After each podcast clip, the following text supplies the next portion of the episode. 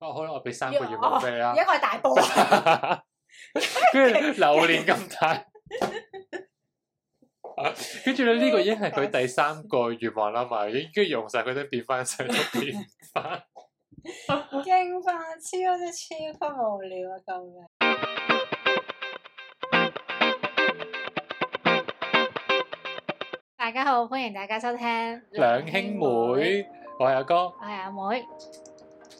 我哋兩個好少一齊做節目啦，而家而家對上嗰次係幾時啊？都都唔係好耐啫，都係早兩集之前啫嘛。幾耐啊？都未有兩個禮拜啦嘛。都都兩個禮拜。因為我覺得你比較難邀請做節目咯，嗯啊係最近因為我因為真係好煩，時間每一次比較叫緊迫佢去做節目咧，跟住佢又喺度扭扭擰啊擰最重點係啦。咩？我要休 息，真長係期要好休息煩，㗎。即係你好似嗌契弟咁樣，哎咧，即係做唔做啊？但係嗱，跟如住果西面啦，跟住好啦，跟住佢話 OK 啦，OK 啦，跟住咧我翻入房等佢啦，跟住等半個鐘都唔出現啦，跟住我又嬲喎，跟住我又唔想再佢叫，因為我已經我個氣咧已經去到呢一度噶啦嘛，呢度頭殼頂頭殼頂，跟住我又唔想再出去捉你入嚟一次啦，跟住就重點重點跟住我瞓誒、重點咧，大家唔知大家聽眾有冇留意啦？就係、咧，阿妹咧就比較獨立嘅，因為佢發覺咧之前邀請唔到阿哥咧，佢就自己做，但阿哥就做唔到呢樣嘢咯，即係佢邀請唔到阿妹咧，佢會自己嬲住咁瞓覺，跟住第二日再邀請咁樣咯，鬼跟佢不能住跟住獨立㗎第三日揾毛 毛，係啦。不能獨立㗎，跟住我就多次啦，多番都建議佢話啊咁，因為你可以自己諗下啲話題錄，佢話唔得㗎，一個人度好 dry 啊，所以你錄嗰啲節目咪好幽靈咯，好幽靈，好靈氣喎你嗰啲。嗯有哦人聽就 得咯，只可以話有人聽就得咯。誒、我我我必須承認你係我哋嘅當當家花旦嚟嘅。多謝。咁好啦，我哋講翻我哋今日主題先。今日主題咧就阿哥諗嘅係乜嘢咧？就係咧，因為咧，我最近咧，即係都唔係最近，係早兩個月開始到咧，我見到 Netflix 咧多咗好多好多香港嘅電影，哦，係咩？主要係舊嘅電影嚟㗎。哦，係咩？係啊，係啊，係我啊冇。留意喎。跟住諗下啊，咁不如就講講我哋兒時最中意睇嘅電影啦。嗯，跟住咧，但係我諗諗下死啦，跟住我一我已經腦裏邊咧已經充充斥咗十套八套，即係突然間砰係啊，係啊。出咗嚟啦係啊係啊我，都跟住我諗啊，哇，全部都好似冇乜營養嘅電影嚟嘅，跟住我跟住因為我冇睇一啲好深嘅電影啊嘛，細個，即係細我個唔應該知就啊算，睇咗都唔識。即係即係即係咁，我又唔想即係錄節目嗰陣時候，喂，我點解我個 list 全部都係啲咁嗯 low end 嘅嘅？ 嚇你嘅電咁影清咧講，所以唔講清楚我所全以部咪都所以咧，咪所以咧，我就 specify 咗我哋兒時中意嘅電影咧係喜劇，啊，係咁啊。起碼啲人唔會覺得，喂，點解你淨係睇埋嗰啲咁樣樣嘅電影嘅？但係老實講，我哋兒時睇嘅電影都係 TVB 播俾我哋睇咩？係啦，係啦，係啦，但係我呢個真係可以講嘅。咁所以咧，我哋每人就揀三套。其實我有四套，我我揀唔到三套。嗯咁我啊一陣再第四套一陣子再講啦。嗯，咁咧，我哋就阿妹就話排一二三啊嘛，係咪啊？即係三，即係三二即一㗎。係啦，係啦，即係即係有個 ranking 咁樣樣係啦。啦，係啦，係啦。咁咧，咁就第三開始啦。不如你講先啦。我我覺得我哋一定會有一至兩套，即係我哋每人三個啊嘛。啊咁我額外多一個咧，我真係揀唔到啦。啊咁我覺得我哋我自己 tip 啦，啊！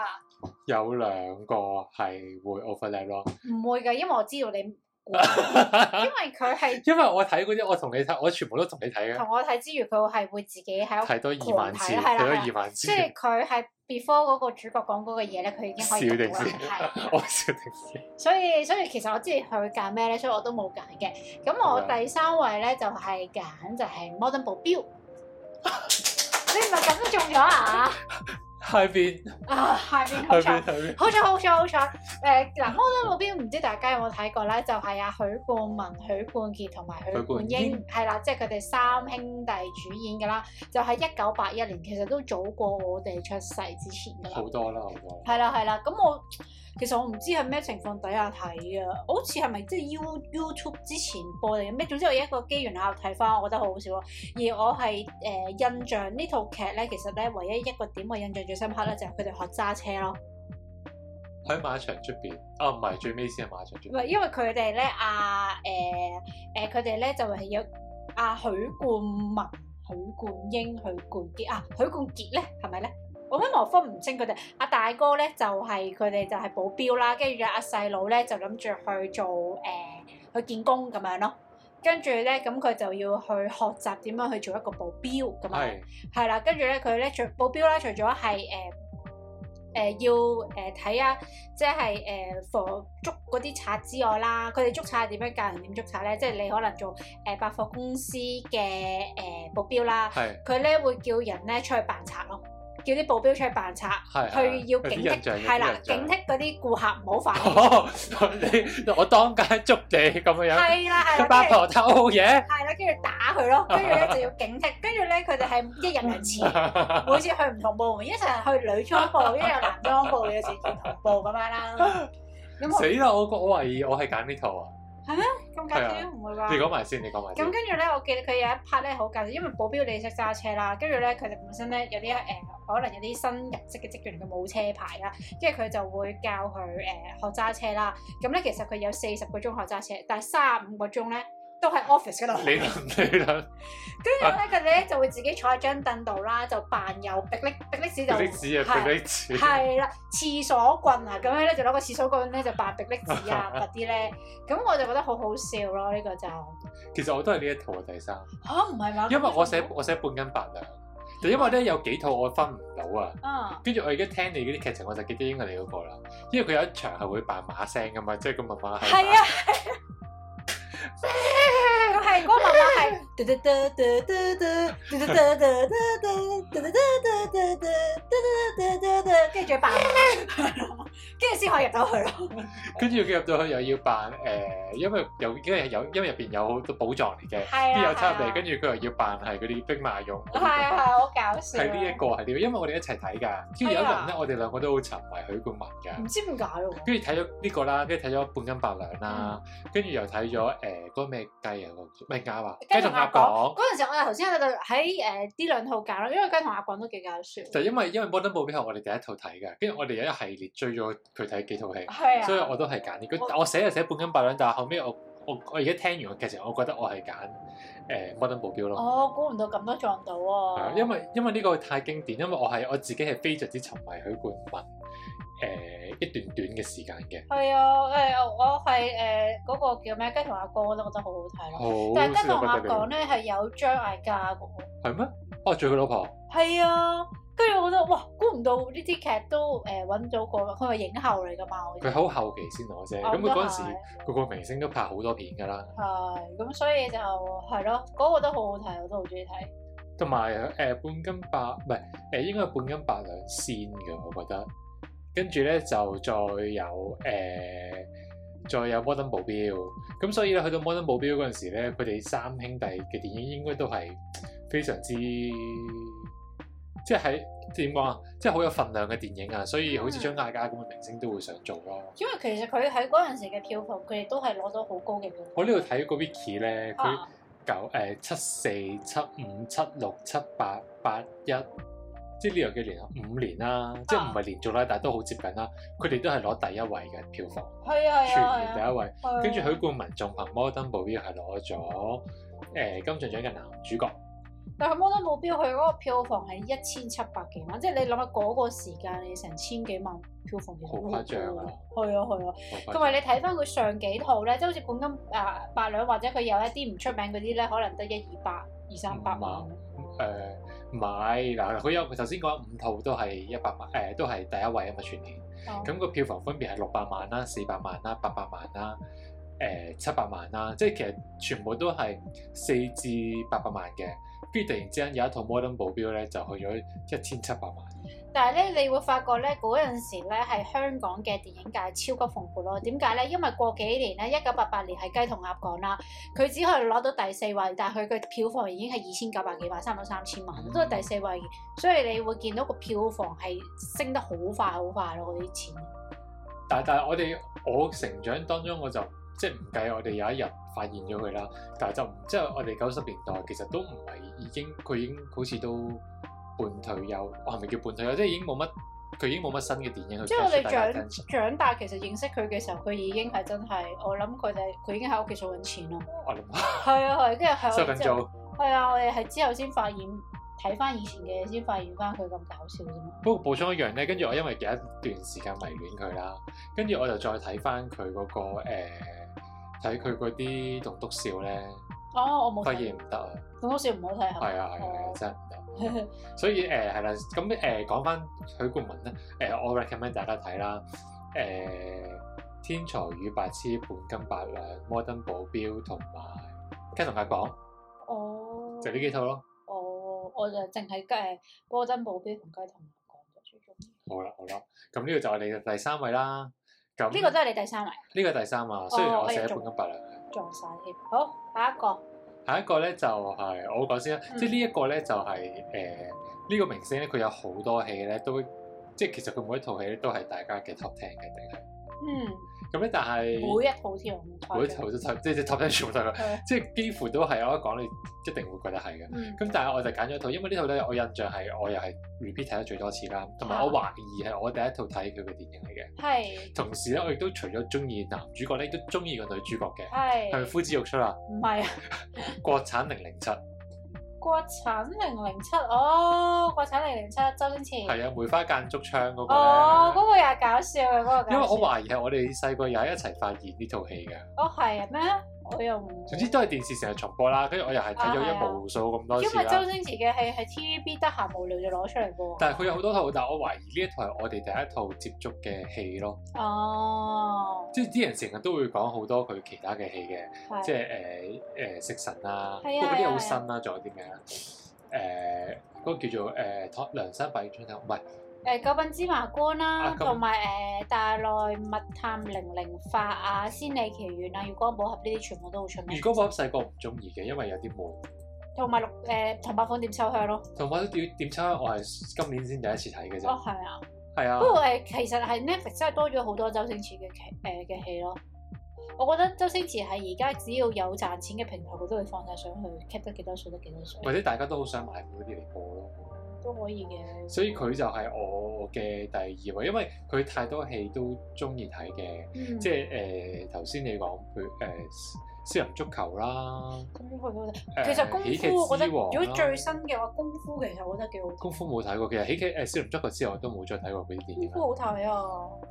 誒回魂夜你中意睇噶嘛？我係但我冇睇超級過回魂夜係我誒喺周星馳嘅劇裏誒戲裏面咧，我係第一位嘅咯。咁誇張，你係啊，咪扮扮嘢嗰啲嚟㗎。因為我睇過幾分鐘係我冇乜嘢，冇乜對白，即係悶嘅喎。YouTube 睇過幾分鐘，誒冇對白嘅喎，好似嚇唔係㗎好沉默咁樣。樣嘅喎。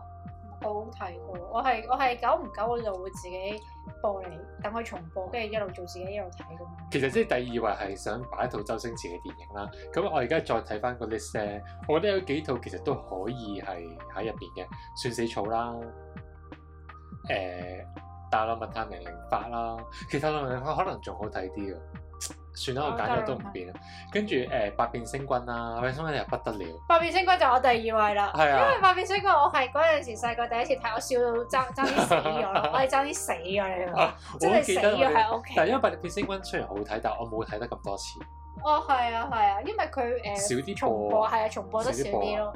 但係我覺得佢實在，因為細個咧見到有個太人咧 creative 啦，識得咁樣變身，就會覺得好同埋搞用個得得翻笑。個嘴啊，得翻隻眼啊，同埋勁佢好會變咗個笑電飯煲咧，跟住阿佢阿爸嗰個叫咩咧？誒死 啦！我唔阿出係發阿達哥，阿達啊哥咧可以不反 省，跟住咧佢變咗支牙膏咧，佢就可以刷 下咯。所以我哇，咁嘅話其實佢可以誒慳翻好多錢咯。追無厘頭，佢最尾誒、呃、變咗個黃老太黃老太出嚟，係咪佢會變咗個誒微波爐出嚟可以叮啊人？我勁搞笑，細個覺得。 但係而家其實睇翻又覺得好似冇咁搞笑，但係我覺得係真係好 creative 咯呢件事。係咪啊？誒實誒《逃學威龍》都睇得到嘅，哦但點解我會揀呢一套咧？因為呢即係頭其他其他全部都好好睇啦。嗯，咁但係呢一套咧，另外令到我都中意咗袁詠儀嘅。有一輪我哋都中意睇靚靚嘅戲噶嘛，哦靚靚係啊，靚靚一都有一系列嘅戲嘅，即係佢同誒佢同阿叻拍嗰、個嗰、哦，我哋都睇咗無數咁多次㗎係啊係啊係啊，個咩嗰個財神到咁係樣啊樣嘅講，係啊係啊，係啊即係講阿叻係財神。哎呀，跟你住唔講起呢套，唔記得咗呢套，但係呢套係都係勁白痴咯，係喺度打佢做軍妹啊，牌佢做軍妹啊嘛， 成個輸錢，跟住最尾又會因為變我身咪着做特咗，工妹係啊最尾特又變身春麗去到打交定工妹黐線，唔知唔知做咩事啊好無聊嘅，啊但係好好笑，好好笑。你嘅第二位都係周星馳啦，我就係咩咯，百變星光咯，因為《我百真變係星君》係嘅，但係因為真係冇咁兒時回憶咯。但我我話而家我諗翻轉頭，我覺得百變星君可能好笑啲。係實誒係啊，因為我細個因為癲啲咯小朋友就會覺得得意咯。係啊係啊，嗰個好啊，嗰個阿叻嗰套叫咩咧？我真係真係想睇翻。雖然雖然阿叻好誒，而家就有啲激氣啦，大家聽阿叻講嘢，但係真係無可否認佢嗰場啊揾才智叻 星啊！你佢嗰個個名都兩個人。係啊，佢嗰個誒角色名就叫做阿靚咯， 勁老土啊。跟住有一類有一個佢有幾個願望嘅，有即係我可能我俾三個願望俾你啦一，個係大埔。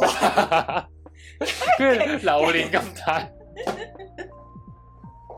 跟住咧，呢個已經係佢第三個願望啦嘛，已經跟住用晒佢都變翻上都變翻。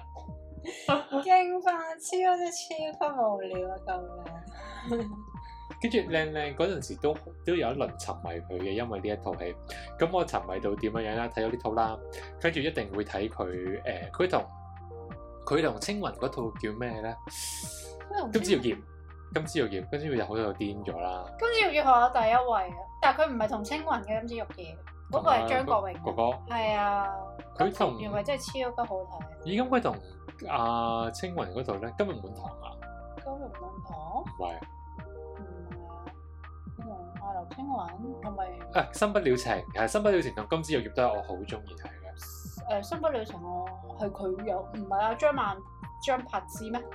都叫《新新不了情》。哦哦哦，係啊，佢裏邊咧，啊不過呢個係一個悲劇嚟嘅。anyways，跟住跟住我哋又追咗佢睇誒，佢亞視都拍過個電視劇㗎嘛，《做先開眼啊做先開眼係啊我哋都有睇㗎嘛係啊同馮淬帆啊嘛，係啊係啊係啊好好睇嘅又係。》，因為有一輪係好中意佢，所以又會睇埋呢一啊啲。係，哎呀，有時又可以垃圾揾嚟一集，又可以講下電視劇咯。電視劇有好多回憶喺入邊咯。而家冇啦。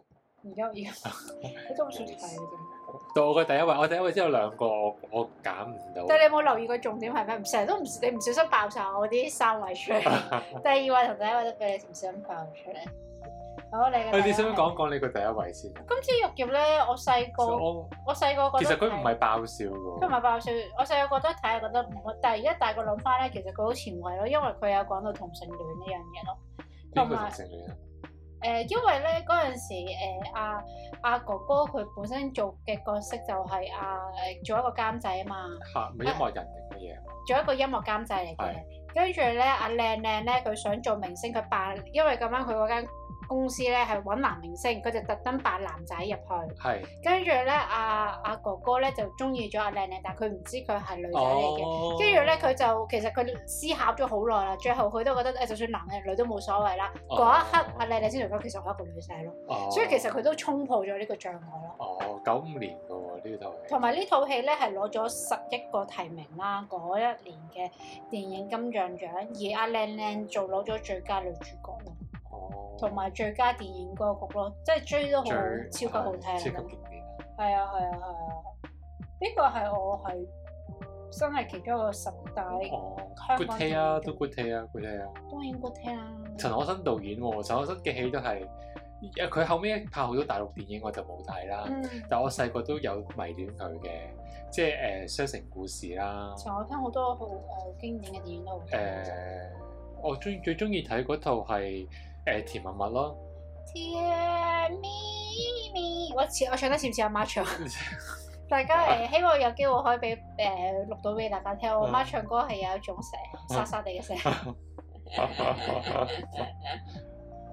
笑成日收收工翻嚟會聽到佢唱歌。好啦，跟住到我到我講啦，我嘅 Wow 其實有兩套，你估唔估到邊兩套啊？都呼之欲出啦，其我實估到我我本身係估你係講表姐咯，同埋估誒沈殿霞佢出咯。富貴王好冇？係哦啊佢呢兩個都係我嘅第一位啦。因為我諗我應該每一佢因為兩個系列嚟㗎嘛，每一個系列都有三至五集咁樣樣啦，即係表姐有三集好似，係啊，跟住富貴好似好似三啊集啫嘛，唔係不過佢有好多有個有個叫鬼㗎嘛，貴富貴富貴黃金鬼啊！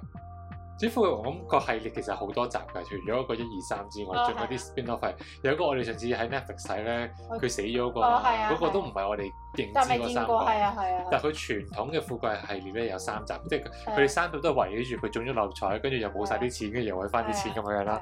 一模一樣嘅劇情做三次，但係我每一集即係每隻遊戲三集，跟住富貴三集咧，我都係我起碼每個都睇咗十二十次 all about，都冇咁都唔誇張。係啊，但係而家睇睇翻咧，就真係嗰個心心情又唔一樣咯，因為裡面有啲角色已經唔喺度啦。好似好 多都唔喺度，兩個主角都唔喺度啦。係啊，係啊，係啊，係啊，所以就大家就個個心情又唔一樣咯。但係不過表姐仲喺度，表姐仲喺度，表姐仲喺啊度，同埋表姐又有，而家你睇翻又有另外一種啊，即係而家都表姐冇可能係講拍表返姐你好嘢。 大家睇表姐揾到第二套出 嚟，但係嗯但係但係表姐咧，啲人咧揾翻裡面啲台嘅台詞嘅話，又好符合而家政治環境咯 timeless 啊！即係而家睇翻都係覺得哇，好重 啊！係啊，好重啊！好似啲人咧，其實你可以剪啲 meme 出嚟咯， ，Simpson 嗰啲 meme 出嚟。啊，即係你個永遠都永遠都會中到啲嘢啊。係啊係啊，勁搞笑啊！呢個真係爆笑不得了。表姐講咩咧？表姐就係講誒啊嗰個叫咩啊？Dodo Dodo 係一個公安咁咧，嗯咁第一集就係講 回歸，咁佢就要落嚟香港做啲任務咁樣樣啦，咁就佢嗰陣時候要做咩任務咧？好有個。好似大人移送啊物有個大人移送有個大人物要嚟香港視察下定點啊哦！有個大人物要嚟香港會情人，哦係啊， 係啊咁搞笑。跟住咧佢就借一個誒落嚟一國家領導人啦，要落嚟誒視察香港，跟住咧就係其實借啲嘢咧嚟到會個舊情人，咁咧佢就要護送佢嚟啦，哦，就係嗰啲樣，咁啊中中間就有啲中港矛盾啊，引發唔同嘅笑點咁樣樣啦。跟住第二集咧就係、第二集，其實我都唔好記得啦。有一個係黃秋生咯，我記得就講回歸㗎啦，已經係。係啊，跟住又係又係又係啲中港矛盾嗰啲嘢啦，誒、我都記唔到啦。咁反正就係呢一樣嘢啦。咁富豪我頭先講咗啦，就係、 就係一班人咁啊，好窮嘅住公屋嘅公屋嘅租戶，跟住咧就想發達想發達，咁就成日咧就係買六合彩，跟住咧就每一輯都俾佢中一次，跟住咧又係啲錢又會嚟到，跟住又係走，跟住最尾得失而復得咁樣樣咯。嗯。但係咧，誒表姐你好嘢咧，除咗阿表姐好搞笑之外，阿勝都好搞笑啊！張堅庭，哦，阿張堅庭佢識第二功能噶 嘛，成日都成日都會失靈咯。最搞笑嗰個我覺得係其中一幕係誒、哦，仲有一個係台灣嘅。台仲有一灣集，第二集係去台灣嘅，係啊，台灣，我就記得阿阿阿梁家輝嘅阿爸係誒、呃台灣，係咪台灣即係支持台灣㗎係啊係啊嘛？佢哋兩個會鬥唱國歌咯。嗰、個個手打鬥唱國歌係有經典啦，跟住有一個嘅經典就係佢哋搭飛機咯，搭飛機，係啊，邊個同邊個搭飛機？阿勝同埋阿嘟嘟咯，跟住咧，跟住佢就有個人推車出嚟出嚟賣嘢，哦，跟住佢又唔知，跟住係啊唔係佢推車唔過係袋啊佢推車出嚟俾誒食食嘢食，啊，跟住咧因為佢哋費事使 錢，又唔知跟住又係唔使啦飽啦咁樣有樣。啲印象啊。跟住就跟住後尾就發現啲嘢係免費嗯啦，跟住佢就唉抌心冇咯，跟住隔咗十五分鐘，跟住佢又再推車出嚟啦，嗯又有酒啊有煙咁樣成啦，跟住佢哋今次就學識咗個夾粉之就狂攞啦，飲嗰啲就要錢嗯係啦，嘅，因為係嗰陣時係賣免稅產品，係啦，勁搞笑。 好多好多呢，但係我都係我但係我頭先我講咁多套啦，我最 recommend 最 recommend 大家睇咧都係表姐你好嘢，因為而家咧睇唔翻㗎啦。啊，係啊。即係而家冇咗呢啲嘢，即係你可以有好多唔同嘅喜劇，誒、呃六合彩呢啲劇情你都仲可以拍，特別即係你真係拍唔翻，哦因為誒而家係好難拍誒、呃公開拍一啲係諷刺政治嘅東西咯。係啊係係啊。啊，咁所以呢一個咧，好啦，我基於呢一個神聖嘅光環，我都係俾佢第一位。好啦，咁富貴皇宮屋咧就係、哦我唯睇有翻第二位誒啦，係第咪？四位啦，費事大家第四位煩，費事費事吞數啊，費吞數字 啦，咁樣樣咯。係啊，我真係好好睇啊，有好多都。誒，原來啊啊表佢都係憑表姐攞咗第十屆嘅金像獎女主角。如果我冇記錯，佢係第一個用喜劇攞嘅女演員咯。哦咁強勁，我諗張誒許冠文就係第一個咯。嗯。咦，原來第一輯係幾時拍？九零年嘅喎。佢應該九。零、九一、九二、九三嗰啲就拍晒就冇噶啦，哦。啲票房喎。咦，其實佢幾啱笑喎，因為咧睇翻咧，佢係咧反映咗八九六四嘅時候啦，跟住之後就拍好快咗喎係咯係咯，即係佢一發生咗呢件事，佢就即刻去拍咯，一年咁嗰陣時又係即係九七大限之前，咁所以大家都大家都諗住啊，好多呢啲話題哦要咯。移民啊，都係呢啲問題。咁嗰陣時開始就中意咗鄭盈啦，咁後面當然睇咗佢《男生對愛》啦，跟住又都迷都有中意睇佢《慳錢家族》啦，嚇，鄭家族好好《睇慳錢家啊！族》都好。哦但係男親女愛而家睇翻有時有啲無聊咯。誒係嘅，有啲夾硬哦咯，有啲係啊夾硬咯。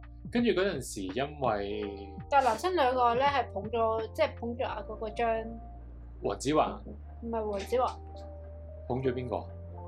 誒捧袁子咗，華係哦袁子華唔嘅。係啊，我知我咪仲有一個捧咗一個誒，鄧建雲啊。唔係小儀。唔係阮瓊丹。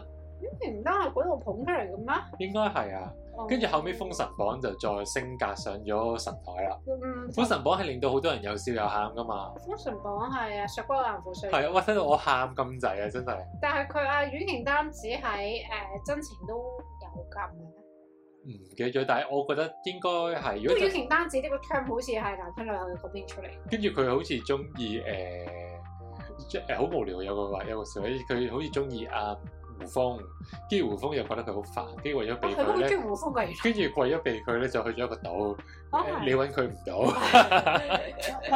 勁無聊咯。跟住佢阮瓊，佢咪仲有拍加加大歡喜啊？係好似有拍加大歡喜今日歡喜應該冇，冇咩？因為全部都係人，因因為有誒薛家燕，跟住有嘅。係啊，跟住有袁誒梅子慧啊，係啊，係啊，跟住又有阿趙學而係啊。之類，即係有幾個呢啲新抱。就唔跟住記得咗因為中間好似冇其他冇阿姨咯，呃誒得啲新抱同埋奶奶奶奶啫嘛，中間好難再識其他人。哦就係咁。不過因為我想講多樣，因為慳錢家族啦，咁我細個就因為呃 誒鄭裕玲就中意咗慳錢家族呢個電影啦，因為慳錢家族咧就中意咗楊千嬅喎，跟住楊千嬅嘅無限延伸啊！呢件係啊事 我永我永遠都係咁樣噶，跟住楊千嬅嘅最經典最經典嘅當然就 係、 新紮師妹，小頭師妹真係我我我又係即係細細個好中意睇啦，跟住我又已經好多年冇睇過啦，跟住有一次喺飛度睇，哇喊到我癲咗，笑到咧，哦，我八我心話得之啱你丟咗又笑到真係。因嗯為好睇到不得了，跟住我一落飛機我即刻揾埋二第二集嚟睇，都哦但係俾第一二集集我唔佢睇最好睇嘅。我真係不得了啊！但係第一集係有啲深刻噶咯，因為佢呃住阿 Daniel 啊嘛，跟住呃住又搞笑得嚟，又哎呀，又又又嗰個愛情嘅情愫喺入邊咯。我都係嘅，都係啊係嘅，所以好現實咯，好真咯，係啊，勁搞笑！佢嗰支茄汁啊嘛，勁搞笑。 邊次佢 就即係佢要放支茄汁喺張台度收音啊嘛。哦，跟住咧，佢哋真係以為茄汁料都係咁拍，係咁拍。跟住佢同埋佢假扮佢男朋友嗰個叫咩咧，就唔記得咗叫啊咩。 黃係啦，阿黃啦，阿 黃阿啊黃生啦，係啊，黃生啦，又成日俾人打，勁搞笑。真係冇啊！跟住之後好似就變咗阿 Fiona 拍嗰個，哦就冇睇啦。就冇咁好睇啦。係啊，誒，仲有一個都想講嘅，有個人鄭秀文，鄭秀文有一系列嘅喜劇，我哋都細個都好中意孤睇男㗎。寡女咯，孤男寡女。啦，實身男女啦。但係我覺得孤男寡女比小生男好睇咯。孤男寡女啊，實一個電影係好睇嘅，啊，係啊，但係佢唔係嗰啲爆，唔係我頭先講嗰集，頭先嗰嗰集係可以笑到喊噶嘛。哦，係係，但係孤男寡女就唔係，但係佢係一個好好睇嘅愛情電影咯。哦，都係都係都係。跟住呃誒，實身男女好睇啦，跟住誒誒個名爛咗塊面嗰個，我仲有見到鬼，啊我想哇我想見到鬼又經典㗎。好睇到癲咗又係係，啊！你去到後面咧真係喊㗎。係啊係啊係啊係，但係前面有勁搞笑咯。係啊，摸摸茶係啊，毛毛巢就冇乜印象。好睇喎！你去到百貨公司試完嘅啫，最唔該最少都買對襪啦，唔該。嗰個唔係啊，係嗰個有錢人啊係啊， 大佬嚇，咁我有啊頭先，Candy Candy 佬，搞笑嗰個，對呢集都係好好睇嘅。咁但係啊係但係就我又好睇嘅哎講咗隻大扎勁經典出嚟，希望大家可以得閒可以睇下咯。係啊。咁如果有啲咩大家都中意啊，我哋下次咧誒就會再做呢個嘅 TVB 劇啦，或者啊亞視電影、亞視劇都可以。即係亞電視亞視冇乜經典劇可以講， 你唔係姜粉咩？有幾多咁咪完 咯。 根本都冇乜嘢可以講咯。